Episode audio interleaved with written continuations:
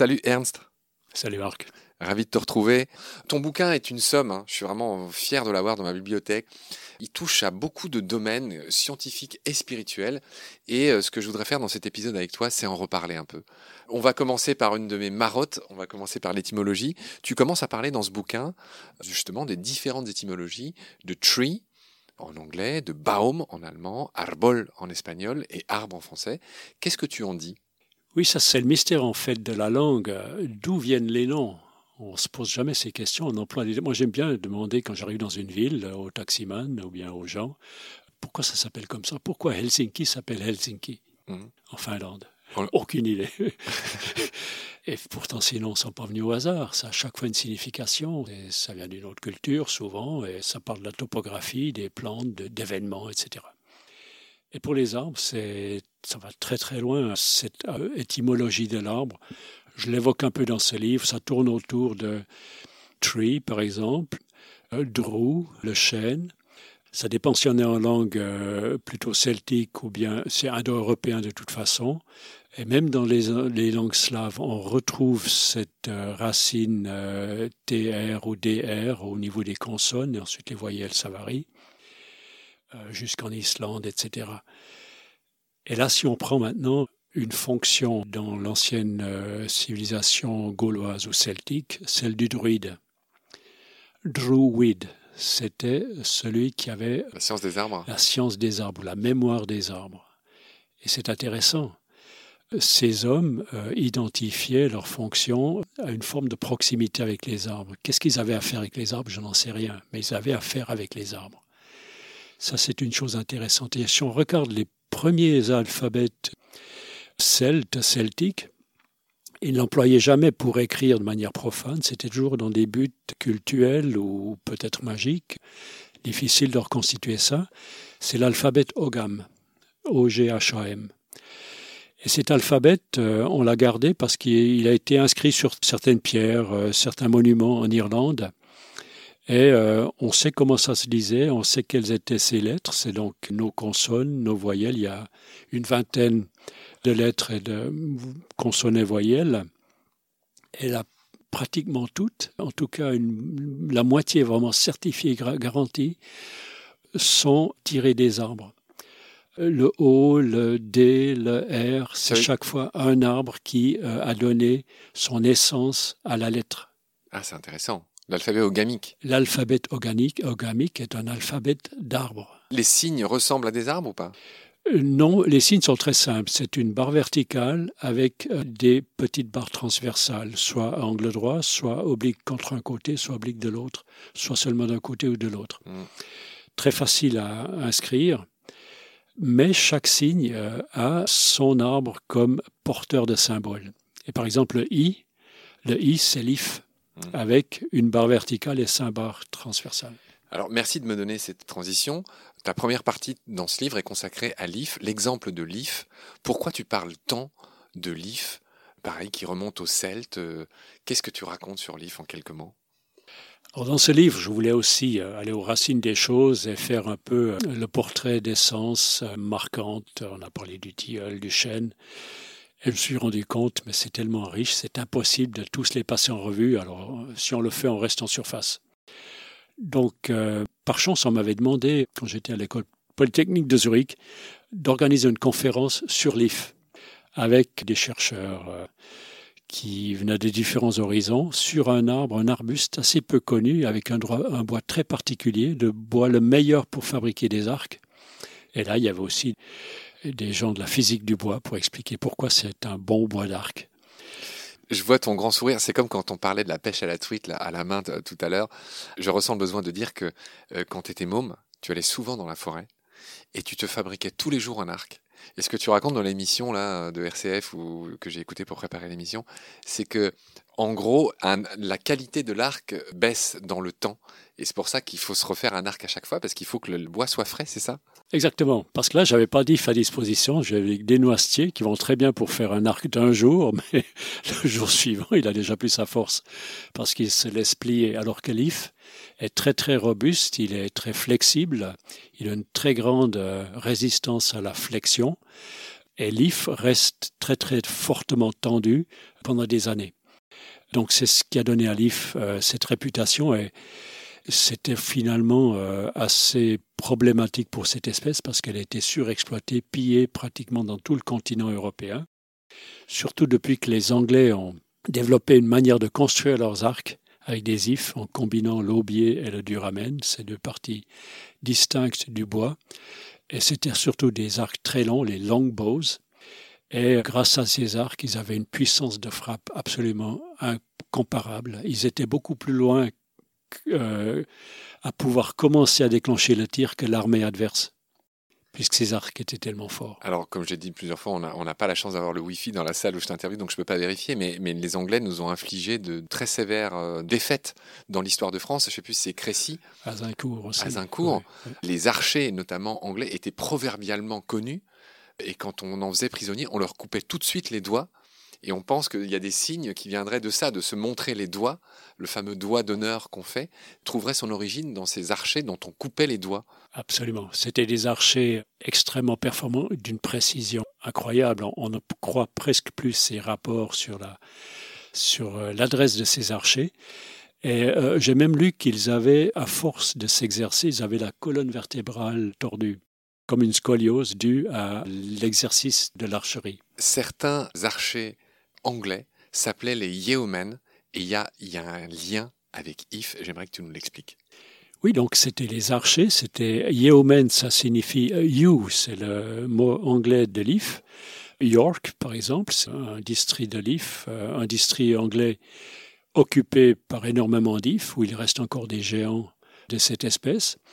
Et ce que peu de gens savent, c'est que la ville la plus célèbre du monde, euh, New York, a l'If dans son emblème et York, ça a la même origine. Donc les archers, c'était les hommes de l'If, Yeomen, avec cette adresse et cette puissance. Oui. Voilà ce que tu racontes sur l'IF, et alors après je renvoie vers le bouquin parce qu'il y a toutes sortes de subtilités. Il y a une chose importante à dire quand même, c'est que la France ou la Gaule avait deux peuples de l'IF.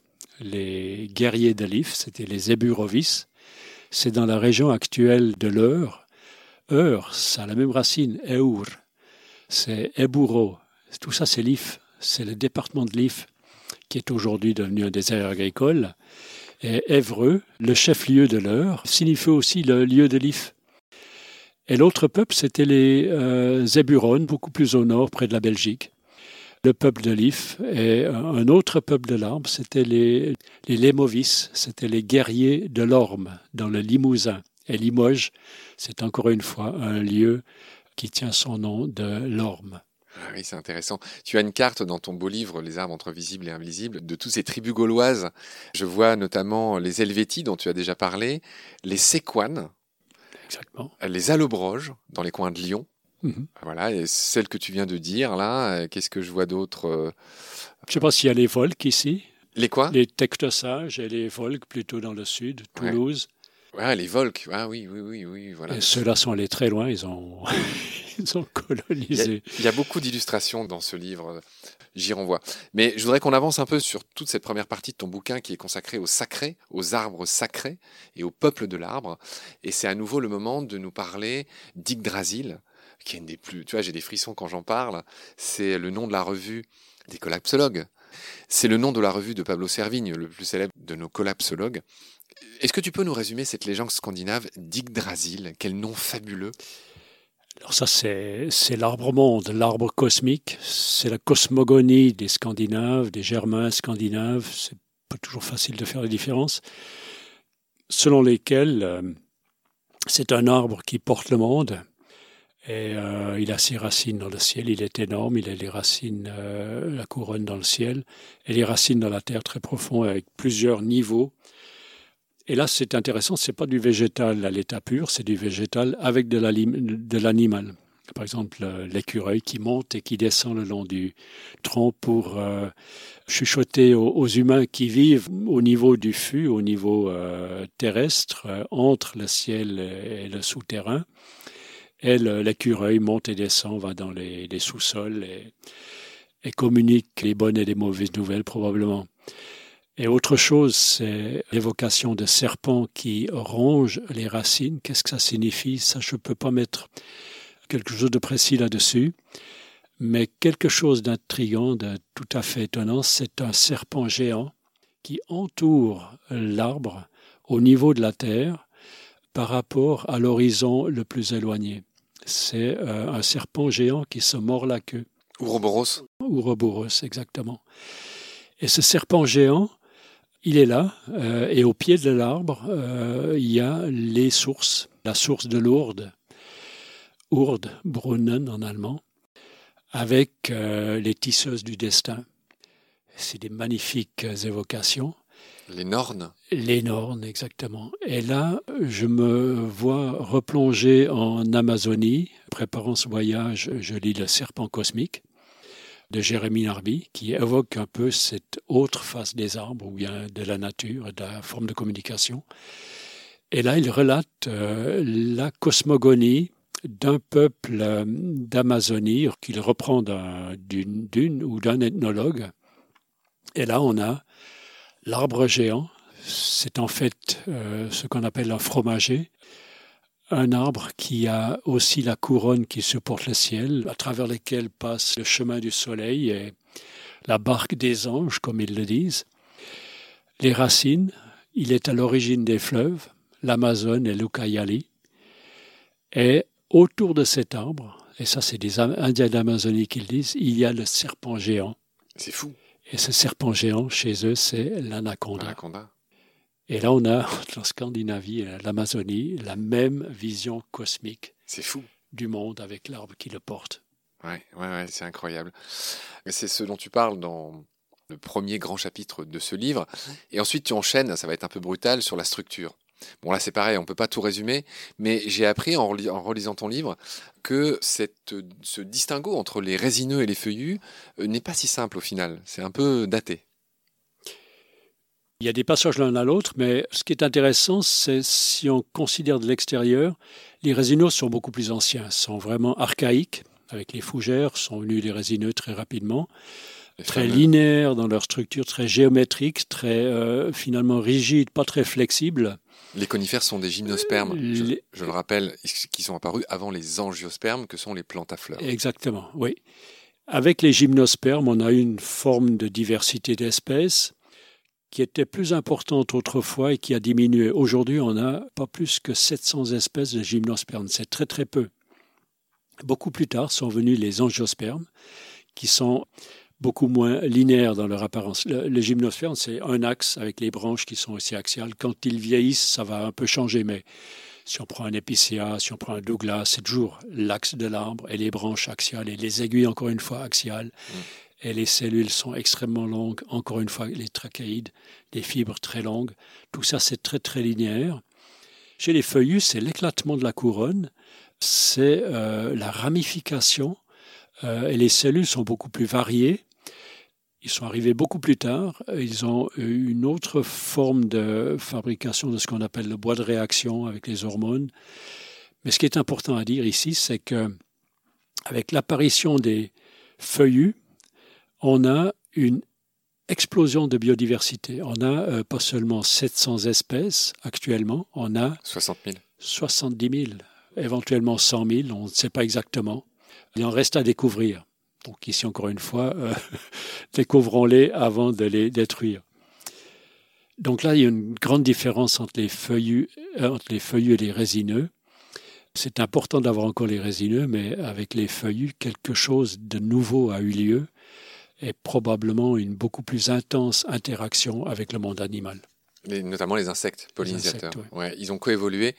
On en parle beaucoup avec euh, Pierre dans les épisodes, puis dans d'autres émissions de Baleine sous Gravillon, vu qu'on a encore beaucoup de pain sur la planche, sans mauvais jeu de mots, puisque là on parlait des pins, justement, qui sont les plus vieux, mais aussi les plus gros arbres et les plus grands du monde.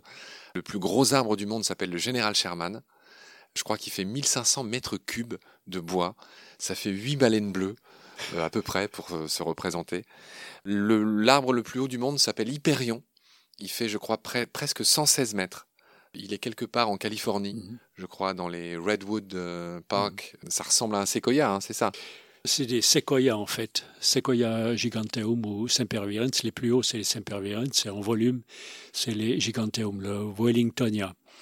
Les séquoias sont même antérieurs aux pins. Toute une histoire, euh, une, apparition successive. Mais tout ce groupe est effectivement extrêmement ancien. Et ces arbres énormes de la côte ouest d'Amérique du Nord ont pu le rester grâce au fait que l'atmosphère elle-même est très humide et permet à ces arbres de capturer, de capter l'atmosphère, l'humidité atmosphérique pour ne pas avoir besoin d'acheminer l'eau du sol sur une centaine de mètres de distance. Intéressant. Il faut quand même qu'on rende aussi hommage qu'aux États-Unis aussi se trouve la marche de Mathusalem. Là, c'est des arbres qui sont moins impressionnants en taille, mais ce sont des arbres qui sont les plus vieux du monde. C'est ça. Ça, c'est des pins. Pinus longaeva. Qui sont très torturés. Qui hein, sont très torturés. Ils vivent dans les conditions les plus difficiles et c'est un magnifique symbole. Plus c'est difficile de vivre, plus il faut se battre et plus on devient vieux quand on est un arbre. Et ça, c'est quand même assez fabuleux. Ça vaut pas tout à fait pour les ifs parce qu'eux, les ifs poussent dans des milieux relativement faciles, mais ils deviennent aussi pratiquement aussi vieux aussi. Mais là, c'est vraiment important de comprendre ça, c'est que la facilité, les sols trop bons, ne donnent pas forcément des arbres très euh, longévifs. Ce que j'aimerais dire au sujet des grands séquoias qui ont reçu des noms qui pour moi posent un peu problème. Séquoia, ça vient d'un nom d'un chef Cherokee qu'un botaniste belge a voulu honorer en donnant ce nom à cet arbre qu'il a découvert sur la côte ouest. Et ce Cherokee, c'était un, génie de son peuple sur la côte est, Virginie, Caroline, qui était d'une intelligence incroyable, d'un peuple sédentaire qui avait une manière de cultiver la terre absolument remarquable. C'était des gens d'une culture, d'une finesse absolument euh, incomparable. Et lui a inventé, en voyant les Européens arriver, il a vu qu'ils avaient des journaux, qu'ils avaient des signes pour écrire, pour communiquer, pour transformer la langue en écrit. Il a inventé un, un, alphabet. un alphabet Cherokee de 36 signes. Et ils ont commencé à imprimer leurs propres journaux. Et ce Sequoia, c'était donc, euh, il était même handicapé, mais pas de la tête. Et ce séquoia a reçu l'honneur de, de, nommer cette essence. Et maintenant, les plus grands de ces arbres-là, on leur donne des noms qui, pour moi, posent problème. C'est le général Sherman, le général Grant, qui étaient impliqués dans les guerres contre les Indiens. Ah, oui, Et si euh, on parle déjà de la tragédie de l'esclavagisme, certaines statues qu'on réexplique, etc., d'hommes qui sont devenus riches en Europe, Là, je pense qu'il vaudrait la réflexion. Est-ce qu'on laisse ces noms-là à ces arbres-là ou est-ce qu'on leur donne finalement une nouvelle dignité? Rien à dire, c'est très intéressant ce que tu dis, j'y avais pas pensé. On va s'arrêter là pour cet épisode. Mon cher Ernst, j'aurai le plaisir de te retrouver très vite bah, pour la suite. Hein. Il y a vraiment, c'est encyclopédique. Euh, on n'est même pas à la moitié de ce que je voulais faire avec toi. Mais voilà, on va s'armer de courage, on va continuer. Je te laisse nous dire au revoir en Schweizerdeutsch, on s'en lasse pas. Je te retrouve très vite. Merci, à bientôt. Ja, bis bald wieder.